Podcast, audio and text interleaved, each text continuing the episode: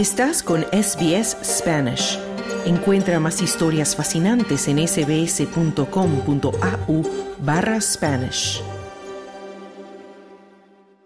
El intento de golpe de Estado en Brasil, el atentado contra la vicepresidenta argentina, la crisis institucional en Perú y la cuestionada situación de Venezuela, Cuba y Nicaragua colocan en entredicho la salud democrática en América Latina y el Caribe, cuyos líderes celebrarán en las próximas horas un cónclave en medio de la gran polarización política que viven sus países. Los líderes coincidirán en Buenos Aires, Argentina, donde se realizará la cumbre de la Comunidad de Estados Latinoamericanos y Caribeños CELAC. Se trata del mecanismo para el diálogo y el acuerdo político integrado por los 33 países de la región. El primero en llegar fue el mandatario brasileño Luis Ignacio Lula da Silva, quien junto al presidente argentino Alberto Fernández pretende generar una moneda común. En una entrevista para la televisión brasileña, el presidente argentino comentó sobre la integración entre ambos países. Yo no puedo ocultar que la llegada de Lula al gobierno para mí es una gran alegría, es una gran tranquilidad como hombre de Latinoamérica, como argentino y como hombre que quiere la democracia y respeta los derechos sociales. Con Lula yo entiendo que todo va a ser más fácil, porque Lula está tan convencido como yo en la necesidad de la integración del continente, porque Lula cree en el Mercosur como creo yo, porque sabemos que tenemos dos economías muy vinculadas en muchas materias, porque sabemos que podemos ser, trabajando juntos,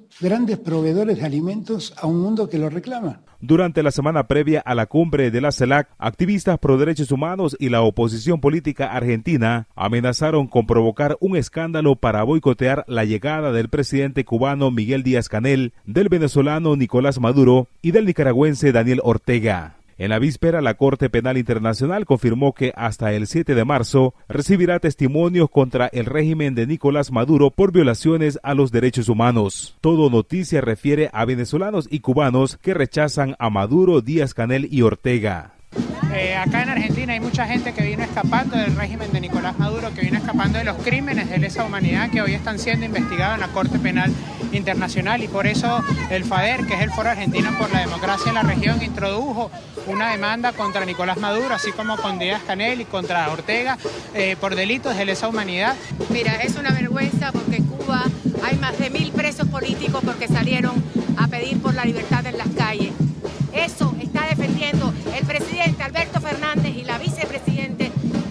Kirchner, y las puertas de Argentina.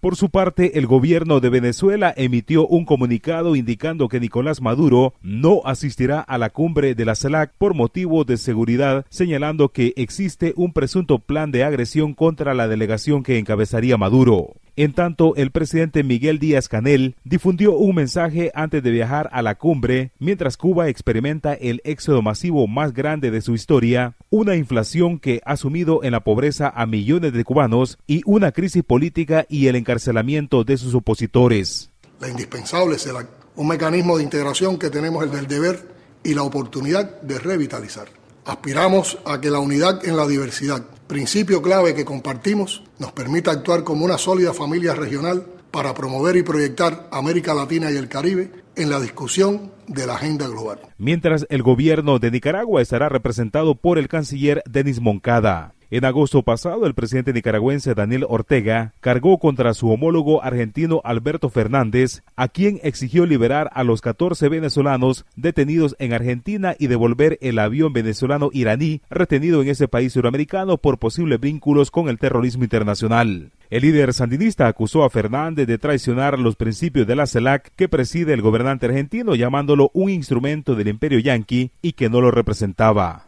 con un presidente así en la CELAC, da vergüenza estar en la CELAC, da vergüenza estar en la CELAC. No sé qué fin irá a tener la CELAC. Momento doloroso, momento triste, porque no nos sentimos nosotros representados en la CELAC ya Tampoco asiste a la cumbre de la CELAC el presidente de México Andrés Manuel López Obrador, pero sí está confirmado el canciller Marcelo Ebrard. Tampoco estará Dina Boluarte de Perú, país que atraviesa un momento de crisis institucional y protestas callejeras recurrentes. Se suman a los que estarán ausentes Alejandro Yamatei de Guatemala y Laurentino Cortizo de Panamá. El que también fue invitado de forma simbólica pero que no podrá asistir es el presidente chino Xi Jinping, sin embargo se proyectaría un mensaje que sí y envío grabado. Mientras el gobierno de Estados Unidos enviará al ex senador Chris Dull, la invitación había sido para el presidente Joe Biden, pero el gobierno tenía bajas expectativas de que pueda asistir porque ni siquiera existe un mecanismo entre la CELAC y Estados Unidos. Para Radio SBS informó Wilfredo Salamanca. Dale un like, comparte, comenta. Sigue a SBS Spanish en Facebook.